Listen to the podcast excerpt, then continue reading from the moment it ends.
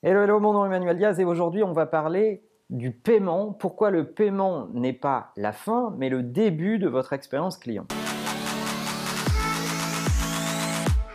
Alors je lisais ces derniers jours une enquête Opinionway qui parlait des retailers, alors des retailers euh, physiques euh, dans les magasins, et qui expliquait que 58% des Français essayent de passer de moins en moins de temps dans les magasins. Et quand on lit la suite de cette enquête, on pourrait penser qu'ils vont se réfugier vers le online et vers des acteurs de e-commerce. C'est le cas dans beaucoup, de, cas de figure. Ils vont plutôt préférer le online quand ils peuvent éviter le magasin, mais ils se plaignent aussi de tout un tas de choses sur le online et plutôt là où on l'attendrait. On va se concentrer sur les e-commerçants dans un premier temps.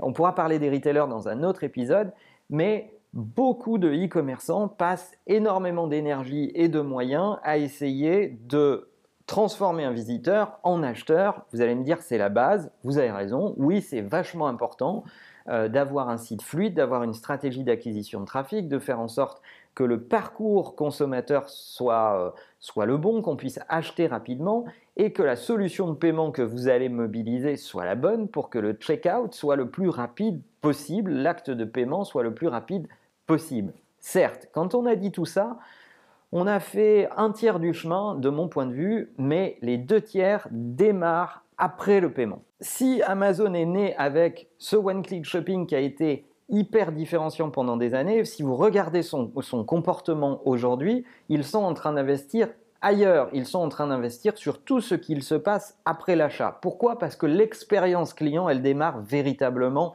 après l'achat. Dans le fait de Veillez à ce que votre expérience soit bonne, de ne pas vous renvoyer au transporteur pour suivre votre colis, d'être capable de euh, vous définir une tranche horaire de livraison qui va être fiable et qui va être fine, de, vous de se préoccuper de, si le colis est arrivé dans de bonnes conditions ou pas et de savoir si vous êtes satisfait ou pas. La vraie différence va se faire après l'achat, c'est ce qui va différencier un bon commerçant online d'un mauvais commerçant online qui n'a fait qu'une transaction et pas une expérience client. D'ailleurs, regardez si Amazon a racheté colis privé, si Amazon est en train de déployer dans les grandes villes françaises des points de retrait qui sont brandés Amazon, euh, donc qui sont des casiers dans lesquels vous pouvez aller retirer votre colis et qui appartiennent à Amazon, c'est véritablement pour soigner l'expérience client parce qu'ils savent que le site internet et le checkout, c'est très bien, mais c'était la base il y a 10 ans. Et ce qui se passe après avoir acheté, c'est véritablement ça qui va faire en sorte que vous serez content ou pas de votre achat auprès de ce marchand. Si vous êtes un e-commerçant, c'est très bien de vous préoccuper de votre acquisition de trafic, c'est très bien de surveiller votre taux de transformation entre visiteurs et acheteurs, mais mettez du soin dans l'expérience client qui est post-achat, mettez de l'énergie pour savoir si les gens ont été contents, s'ils ont été livrés dans de bonnes conditions, si l'expérience a été agréable,